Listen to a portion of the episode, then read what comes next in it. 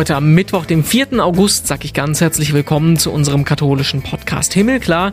Ich bin Renato Schlegelmilch und ich erzähle mit euch Geschichten von Menschen im Corona-Alltag. Heute ist das Michael Blume. Dass Donald Trump gar nicht der Erlöser war, sondern die Wahl verloren hat, das tut dann den Leuten richtig weh. Michael Blume ist Religionswissenschaftler und Antisemitismusbeauftragter der Landesregierung Baden-Württemberg. Und wir sprechen gleich über so Themen wie Chemtrails, Flat Earth oder Reptiloiden. In der Pandemie haben nämlich auch Verschwörungsmythen Mythen an Bedeutung gewonnen.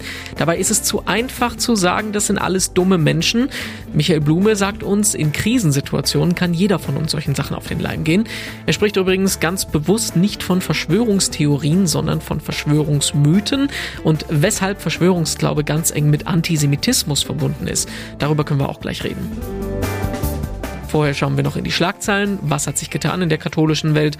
Und da hatten wir letzte Woche schon angesprochen, dass es einen riesigen Prozess im Vatikan gibt, wo sich unter anderem ein Kardinal wegen Betrug und Erpressung verantworten muss. Jetzt nach dem ersten Verhandlungstag wurde der Prozess aber direkt vertagt auf Oktober, offiziell weil dem Beschuldigten noch Beweismaterial vorgelegt werden soll. Der Politikwissenschaftler Ralf Rotte, der vermutet dahinter aber eine klare Strategie, weil der Vatikan als kleiner Staat überhaupt keine Erfahrung mit solchen großen Prozessen hat, versuchen, so findet er, die Verteidiger den Prozess in die Länge zu ziehen und Fehler zu entdecken. Er sagt, entweder wird der Prozess komplett platzen oder das Ergebnis wird keiner ernst nehmen, weil der Vatikan hier quasi über sich selber urteilen soll. Und immer noch sprechen wir über die Flutkatastrophe im Westen. Da haben sich nun auch die Chefs der katholischen, evangelischen und orthodoxen Kirche in Deutschland darauf geeinigt, einen gemeinsamen Gedenkgottesdienst zu veranstalten.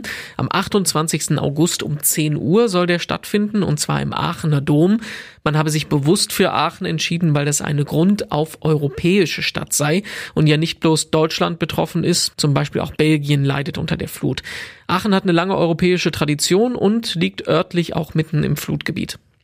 Und vom Tod des Jesuitenpaters Bernd Hagenkort haben wir letzte Woche auch schon gesprochen. Der wurde nun am Montag in Pullach bei München beigesetzt, unter Corona-Bedingungen natürlich. So viele Menschen, wie es die Beschränkungen nur möglich gemacht haben, aus Deutschland und international sind gekommen. Familie, Freunde, Kollegen, Medienvertreter und Würdenträger haben Abschied genommen vom ehemaligen Chef der deutschen Redaktion von Radio Vatikan, der nur mit 52 Jahren gestorben ist.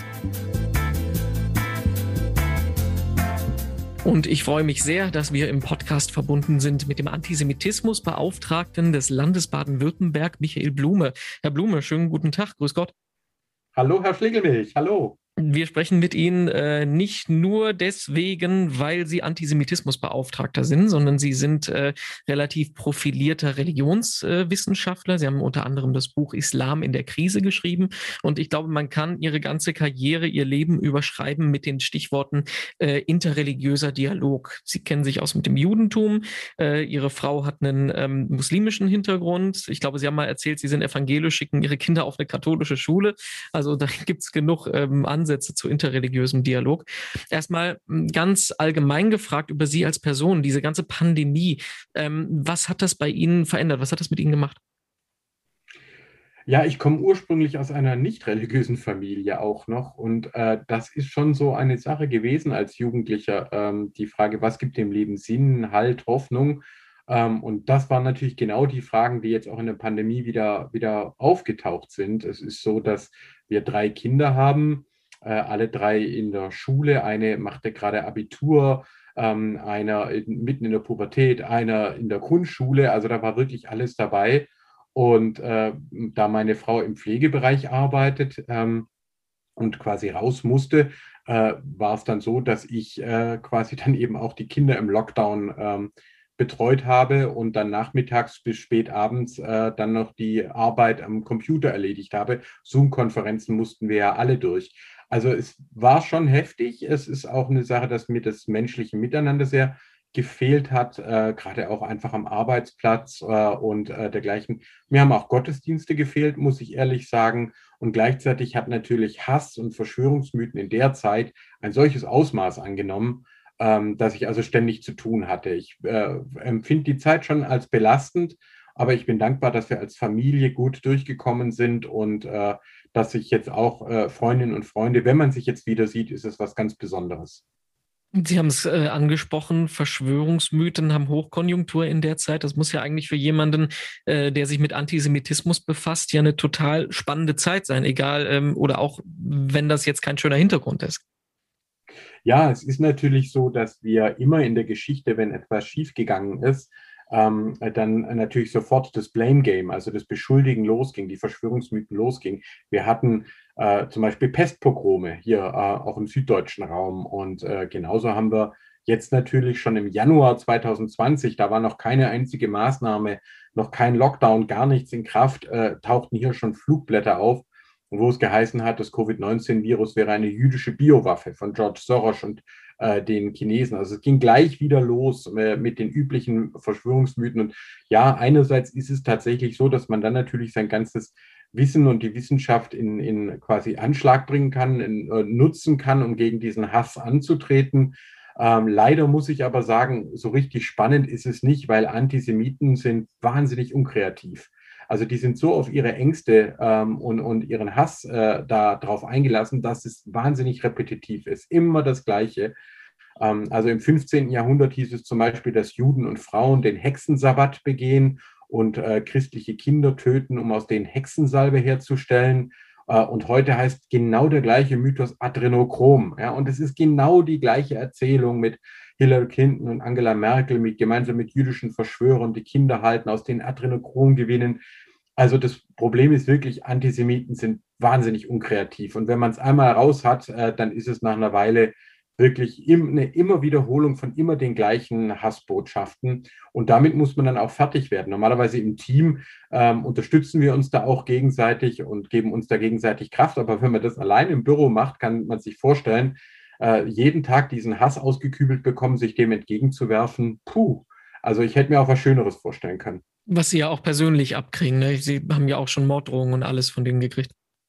Ja, Morddrohungen, Beschimpfungen, Trolling ganz stark. Ähm, und äh, wenn ich äh, Veranstaltungen draußen habe, dann muss immer die Polizei entscheiden, ob Polizeischutz notwendig ist. Und trotzdem merke ich, dass mir Begegnungen mit echten Menschen ähm, einfach mehr bedeuten und, und äh, dass ich da leichter durchkomme. Aber ich verstehe, dass wir jetzt halt alle auch vernünftig sein müssen. Wir werden das auch noch eine Zeit lang sein müssen.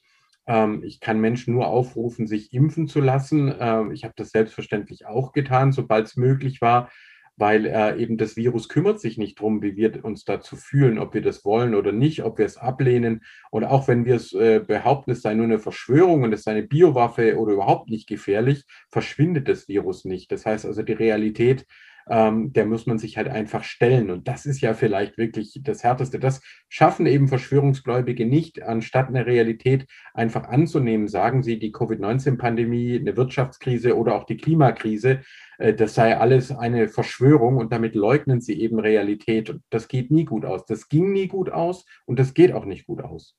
Und über genau das Thema wollen wir uns ähm, jetzt unterhalten, wollen wir uns etwas ausführlich damit Zeit nehmen, weil Sie sich halt eben seit Jahren damit auseinandersetzen.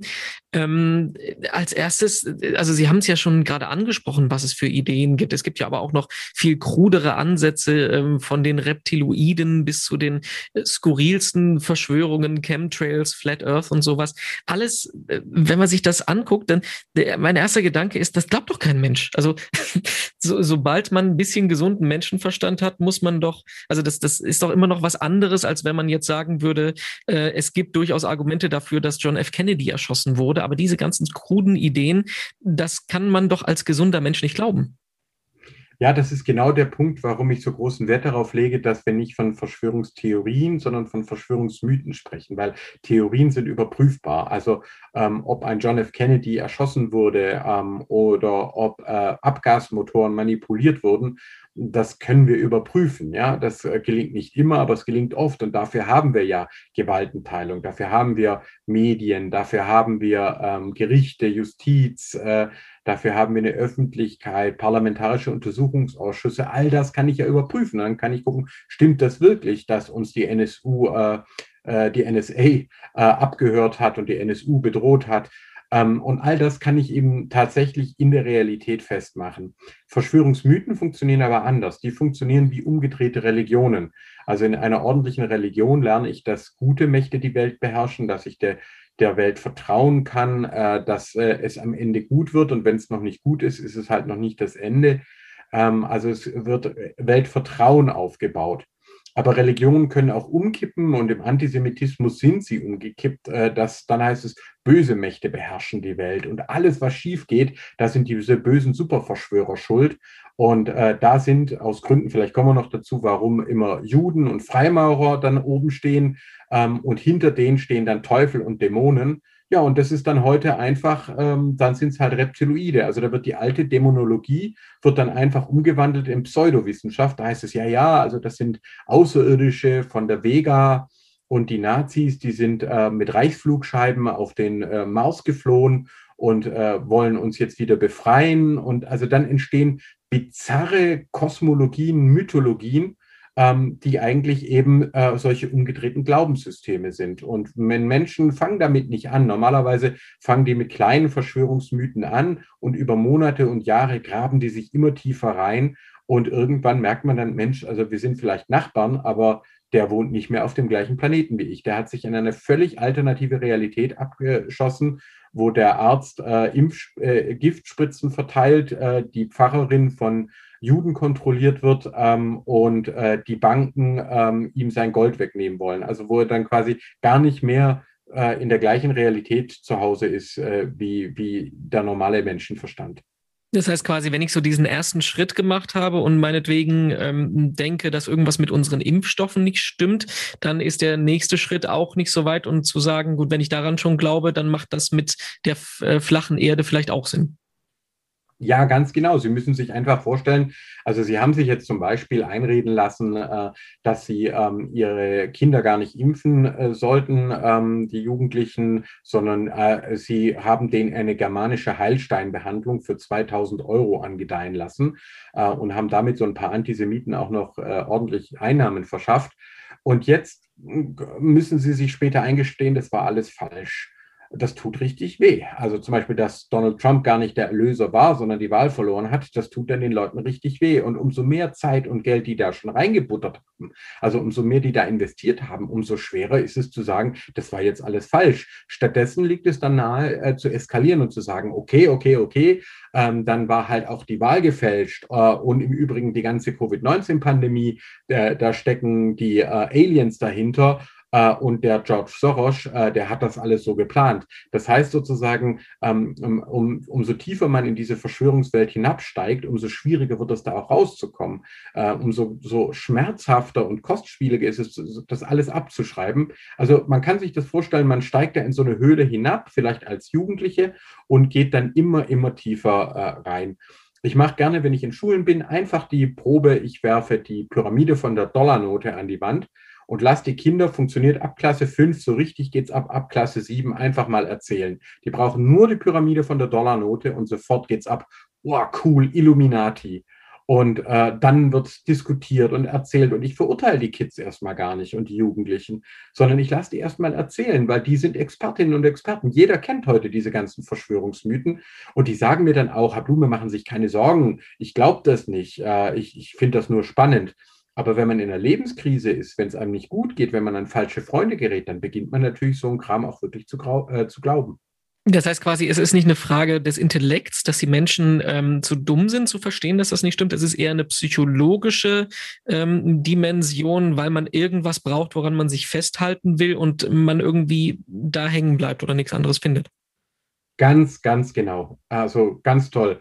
Weil äh, das ist etwas, was mir Leute dann oft sagen, ja, die Antisemiten wären dumm oder Verschwörungsgläubige wären Covidioten. Nein, nein, können wir absolut nicht. Man kann Professoren und Doktortitel und Ingenieurstitel haben, noch und nöcher. Martin Heidegger hier in Baden-Württemberg, in Freiburg, war einer der größten Philosophen der, der, des Anfang des 20. Jahrhunderts. Der wollte am Anfang Theologie studieren, hat seinen Glauben verloren, seinen katholischen Glauben, ist in so einen säkularen Verschwörungsglauben abgedriftet und hat da nicht mehr rausgefunden. Ich meine, der Mann hatte einen jüdischen Doktorvater, der war Professor, der hatte eine Familie, der hatte Studierende aus ganz Deutschland. Hannah Arendt äh, war seine Geliebte, die haben sich zärtliche Liebesbriefe geschrieben.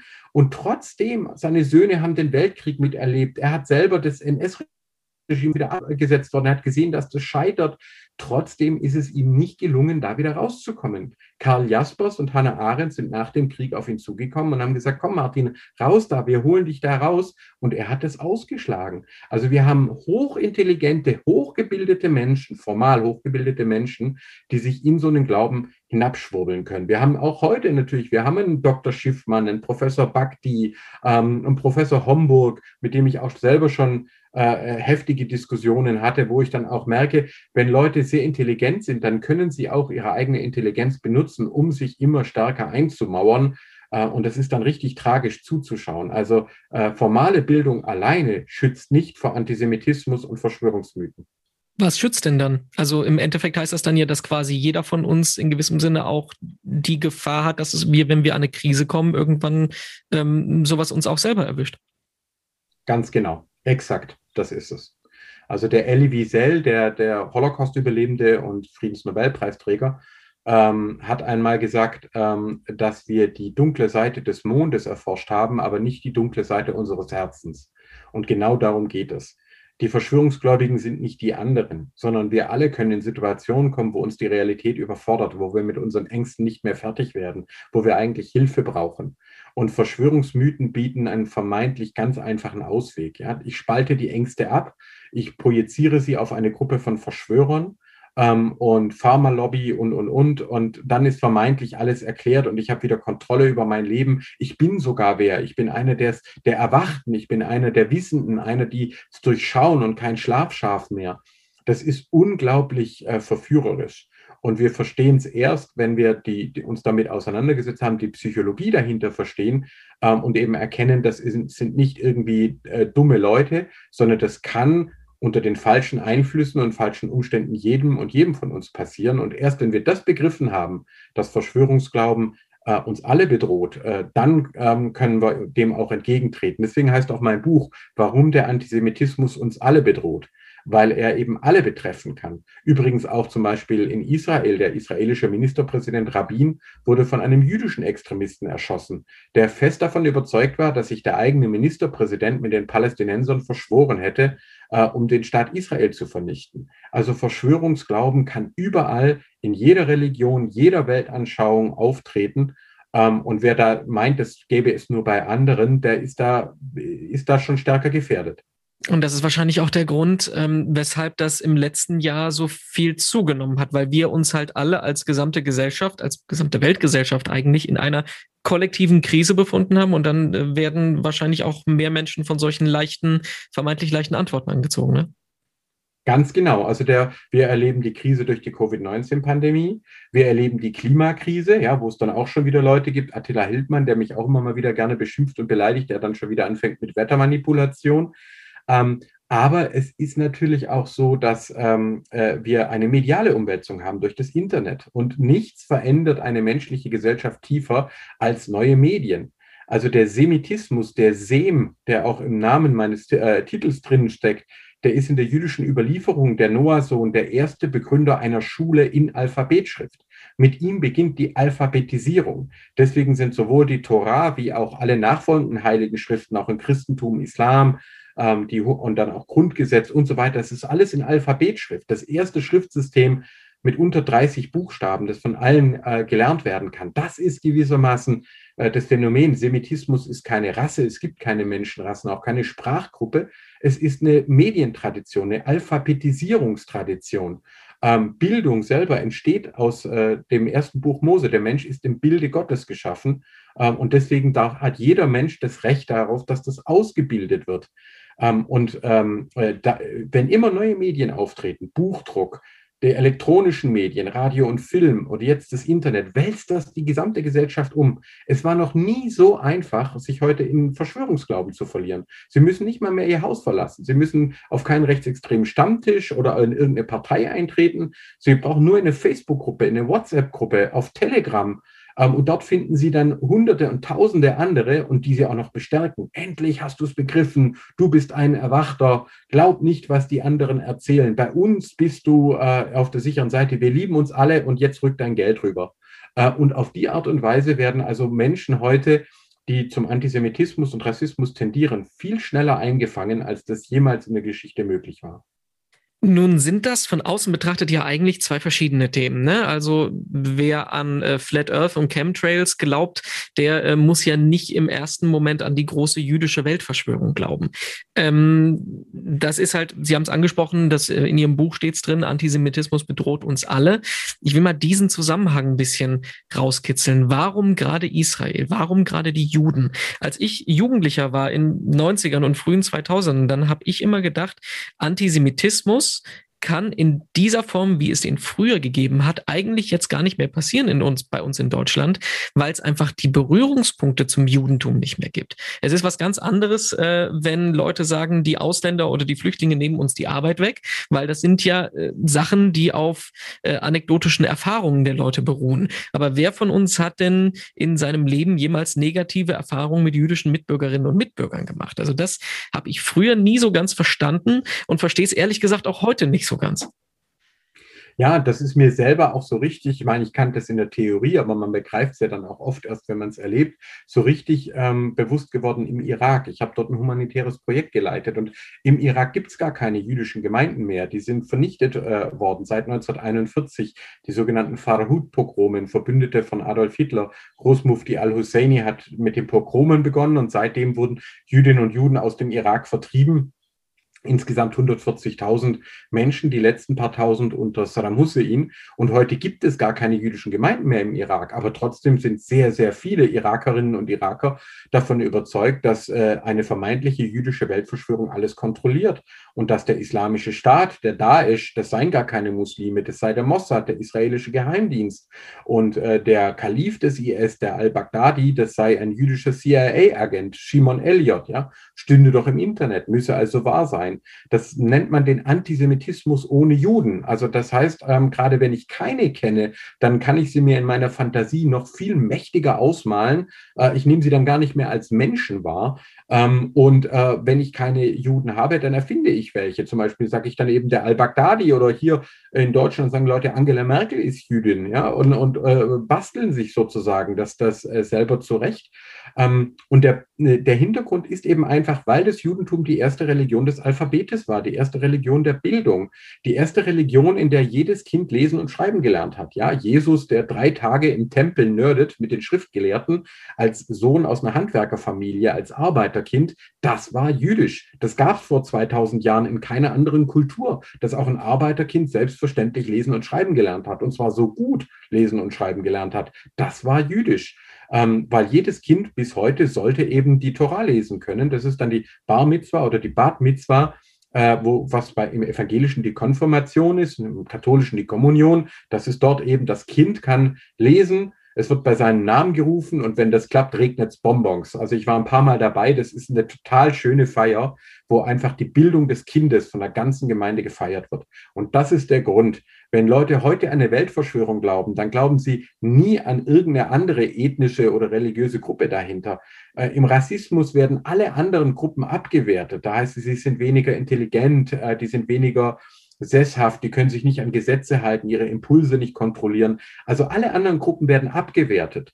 Aber bei Jüdinnen und Juden heißt es, oh, die sind schlau, die sind aber besonders clever, die haben sich hochgezüchtet äh, und die kontrollieren alle anderen. Deswegen sind sie sozusagen, ob es Juden gibt oder nicht, immer äh, quasi die Super, äh, die Superverschwörer. Ähm, und dabei ist eigentlich das Geheimnis einfach nur Bildung. Ja, äh, da erschließt sich dann auch gleich, warum Antisemiten regelmäßig Intellektuelle angreifen, Wissenschaftlerinnen, Journalisten angreifen. Also jeder, der mit Schrift und, und Bildung arbeitet und der ein bisschen was auf dem Kasten hat, ist schon mal per se verdächtig, mit der vermeintlichen jüdischen Weltverschwörung unter einer Decke zu stecken. Und dann müssen wir noch den Schritt weitergehen. Warum ist das nicht nur ein Problem in Anführungsstrichen für Juden, für Israel, sondern warum bedroht uns das alle? Ja, weil gerade nochmal das Beispiel Irak, wenn sich dann Linke und Rechte, Turkmenen, Kurden, Araber gegenseitig vorwerfen, äh, ihr seid Teil der jüdischen Weltverschwörung, du Zionist, äh, dann zerstört das natürlich eine Gesellschaft. Also Antisemitismus bedeutet ja, ich glaube nicht mehr daran, dass äh, Dialog funktioniert, dass Demokratie funktioniert, dass Wissenschaft funktioniert, dass Realität funktioniert. Das heißt, ich steigere mich immer tiefer in diesen Wahn und äh, die Leute bringen dadurch andere in Gefahr, aber auch sich selber. Also denken wir an Leute, die sich sich dann zum Beispiel äh, nicht impfen lassen wollen, ähm, obwohl äh, sie sich selber damit in Gefahr bringen, vielleicht zu einer Risikogruppe gehören. Ähm, das heißt also, Antisemitismus führt ja auch dazu, dass ich zum einen mich selber als Opfer wahrnehme. Ja, ich bin das Opfer dieser vermeintlichen Weltverschwörung. Ich entwickle Wut und Hass gegen andere. Äh, und dann verhalte ich mich auch noch falsch, indem ich äh, zum Beispiel äh, leugne, dass es eine Klimakrise gibt oder äh, davon ausgehe, bald wird der Euro seinen Wert verlieren und deswegen muss ich jetzt äh, schnell Gold und dubiose Finanzanlagen kaufen oder anstatt mich impfen zu lassen, germanische Heilsteine ähm, erwerben. Äh, das heißt also wirklich, Antisemitismus halte ich, ist eben nicht irgendein Rassismus. Ich halte ihn für die gefährlichste Variante von Menschenfeindlichkeit, weil sie eben immer mit Verschwörungsglauben verbunden ist. Und äh, da ist es ganz egal, ob es da jüdische Menschen gibt oder nicht. Wir können froh sein, dass wir in Deutschland nach der Shoah wieder jüdisches Leben haben, gemeinsam gegen diesen Hass ankämpfen können. Viele Länder, wie zum Beispiel der Irak, haben das nicht mehr. Und der Antisemitismus wütet und äh, äh zerstört dort trotzdem die Gesellschaften. Ähm, also insofern sage ich mal ganz klar, wer den Antisemitismus nur der Juden zuliebe bekämpfen möchte, der hat gar nicht begriffen, wie gefährlich äh, diese Sache eigentlich ist.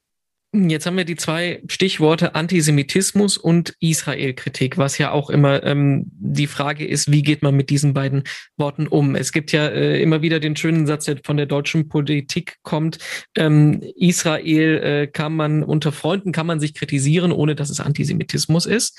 Ähm, es ist aber schwierig, in diesem Bereich ein differenziertes Urteil zu bilden. Also als ich das erste Mal in Israel war, hat man mir gesagt, ähm, äh, tu dich auf keinen Fall auf eine der beiden Seiten schlagen, weil es gibt für beide Seiten Pro- und Kontra-Argumente. Ich will jetzt auch nicht die große Diskussion über Israel, Palästina und Nahost führen, aber vielleicht ähm, anbringen, ob man vielleicht doch ein wenig mehr differenzieren muss. Also wenn es die ähm, kriegerischen Auseinandersetzungen zwischen Hamas und Israel gibt, wenn dann die deutsche Bundesregierung sagt, äh, wir unterstützen äh, Israel, wir stehen auf der Seite unserer Freunde, ähm, ist das nicht sogar zuträglich, weil das jeden, der ähm, in gewissem Sinne eine rechtfertigte Kritik hat, fast schon auch in diese äh, Gegenseite, in diese extreme Seite drängt? Ja, ich würde sagen, es beginnt ja schon ähm, die Problematik mit dem Differenzieren bei der Rede von zwei Seiten. Also ich habe selber ähm, sehr viele, nicht nur muslimische, äh, sondern auch arabische Freundinnen und Freunde, ähm, und äh, ich kann Ihnen sagen, die Hamas äh, zum Beispiel unterdrückt ihr eigenes Volk. Seitdem sich Israel zurückgezogen hat, gibt es keine freien Wahlen mehr im Gazastreifen seit 2007. Es gibt keine Pressefreiheit. Die Leute werden unterdrückt, äh, werden gefoltert. Wir haben Fälle, wo Leute dafür eingesperrt worden sind, weil sie mit, äh, es gewagt haben, mit Israelis zu skypen. Ähm, israelische Araberinnen und Araber, Palästinenserinnen mit israelischem Pass wollen auf keinen Fall ihre Staatsangehörigkeit aufgeben. Wir haben inzwischen eine arabisch eine arabisch-islamische Partei in der israelischen Regierung. Also zwei Seiten trifft es gar nicht, sondern es geht letztlich um die Frage, sind wir für Menschenrechte, sind wir für Frieden, dann müssen wir den verteidigen auch gegenüber Terrororganisationen. Dann geht es halt nicht, wenn die Hamas anstatt in Bildung, in Entwicklung äh, zu investieren, immer noch auf Raketen und, und, und Terror macht. Ich meine, die sind jetzt seit 15 Jahren an der Macht. Wo könnte denn das, Israel hat sich zurückgezogen, hat alle Siedlungen aufgelöst, ist komplett raus aus dem Gazastreifen. Wo könnte der Gazastreifen heute stehen? Und das ist dann nicht mehr die Schuld, ähm, äh, quasi, dass man sagt, dass, da muss jetzt Israel sich weiter zurückziehen. Wo sollen sie sich denn noch weiter zurückziehen? Sie haben es getan, sondern jetzt wäre es die Aufgabe der ähm, Hamas gewesen, Verantwortung zu übernehmen. Und stattdessen reden sie heute noch davon, dass sie ganz Israel vernichten wollen und schießen Raketen. Also für mich ist ganz klar, ja, es gibt natürlich auch auf israelischer und jüdischer Seite gibt es auch Rassismus und Extremismus. Ich werde auch immer mal wieder von Leuten angegriffen, angegriffen, Linke oder Rechte, ähm, die dann meinen, entweder sie müssen BDS verteidigen und den Staat Israel bekämpfen oder die so extrem sind, dass sie sagen, der Blume ist mit einer Muslimin verheiratet, das geht ja gar nicht. Das gehört natürlich, Jüdinnen und Juden sind Menschen, da gibt es auch Extremisten drunter und das kann man auch kritisieren, Entscheidungen der israelischen Regierung. Nur äh, der, der Hamas zuzugestehen, sie würde für die Palästinenser sprechen, da mache ich nicht mit. Die äh, Hamas ist eine Terrororganisation, die das eigene Volk unterdrückt mit Folter, Mord, l'autre Ähm, und äh, solange sich die Palästinenserinnen und Palästinenser auch nicht selber davon befreien können, muss ich wirklich sagen, ist die, die Zustände, die Schuld für die Zustände im Gazastreifen hat nicht äh, Israel und hat auch nicht die Europäische Union, sondern diese Schuld hat die Hamas. Und da hätten wir schon viel früher, viel klarer sagen müssen, Leute, Terror und Gewalt und Antisemitismus helfen gar niemandem weiter. Sie schaden auch den Palästinenserinnen und Palästinensern selber. Noch einmal der Hinweis, fragen Sie einfach einmal israelische Palästinenserinnen und Palästinenser, ob sie bereit wären, ihren israelischen Pass aufzugeben. Die Antwort, äh, die wäre radioreif. Keiner von denen möchte in einem korrupten, von einer Terrororganisation äh, regierten Staat leben. Also ich nehme aus dem ganzen Gespräch jetzt die Quintessenz mit, äh, dass es wichtig ist zu differenzieren und die Welt nicht schwarz und weiß zu malen, egal ob es jetzt hier Richtig. bei uns ist, ob es im Pandemie-Kontext ist oder ob es im Israel-Kontext ist.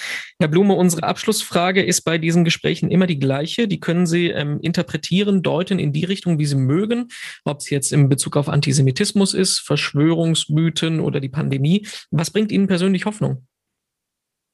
Also ich mache mir tatsächlich sehr große Sorgen. Ich habe äh, im äh, Irak, aber auch Israel, in den Palästinensergebieten und so weiter, die Klimakrise findet da bereits statt. Äh, es, wir haben teilweise Regionen, in denen das, das Thermometer auf über 50 Grad klettert. Äh, Gerade auch die Angriffe auf die Jesiden waren eben auch wegen Wasser, auch wegen äh, verdorrender Felder. Es wird in der Region immer, immer schlimmer und auch bei uns setzt das ja ein. Also ich mache mir Sorgen. Ich bin kein naiver Optimist ich habe selber Kinder und ich möchte, dass die auch noch eine, eine gute Zukunft haben. Ich glaube, dass wir dringend ähm, auch an unserer eigenen Art zu wirtschaften äh, und äh, zu denken, äh, arbeiten sollten, dass wir ähm, äh, quasi gucken sollten, dass wir den Planeten nicht, nicht äh, so schnell erhitzen, dass Menschen sich gar nicht mehr darauf anpassen können. Was mir aber eben Hoffnung gibt, trotz allem weiterzugehen, ist eben tatsächlich auch äh, eine, eine Glaube, Liebe, Hoffnung. Ähm, ich glaube, dass, äh, dass dieses Universum einen Sinn hat. Äh, ich glaube, dass äh, wir hoffen können, dass äh, quasi der Vater von Sem ist ja der Noah, der, der Bund des Regenbogens, der für alle Menschen leuchtet, dass diese Geschichte durchaus ihre, ihre Berechtigung hat. Als Christ sehe ich das natürlich in, in Jesus Christus ähm, äh, erfüllt. Und ich habe auch die Hoffnung, dass die menschliche Geschichte nicht zu Ende ist, sondern dass sich in allen Religionen und Weltanschauungen vernünftige Kräfte durchsetzen, die gemeinsam sagen, es sind schon viel zu viele Menschen gestorben, es sind viel zu viele Kinder ermordet worden, es sind viel zu viele Gewalttaten begangen worden. Wir gucken jetzt, dass wir gemeinsam auf diesem kleinen Planeten eine bessere Zukunft haben ähm, dass es uns äh, gemeinsam besser geht. Und damit schließt sich der Kreis, dass jedes Kind das Recht hat auf Bildung, auf Lesen und Schreiben und auf eine Zukunft, die offen ist. Diese Hoffnung möchte ich nicht aufgeben. Ja, das war unser Podcast-Gespräch heute mit Michael Blume. Ganz herzlichen Dank dafür. Artikel dazu gibt es auch zum Lesen auf domradio.de und auf katholisch.de. Und auf unserer Homepage himmelklar.de gibt es über 100 Podcast-Folgen jetzt zum Anhören. Die nächste kommt dann wieder nächsten Mittwoch. Ich bin Renato Schlegelmilch. Sagt Tschüss, bis dann und eine gute Woche.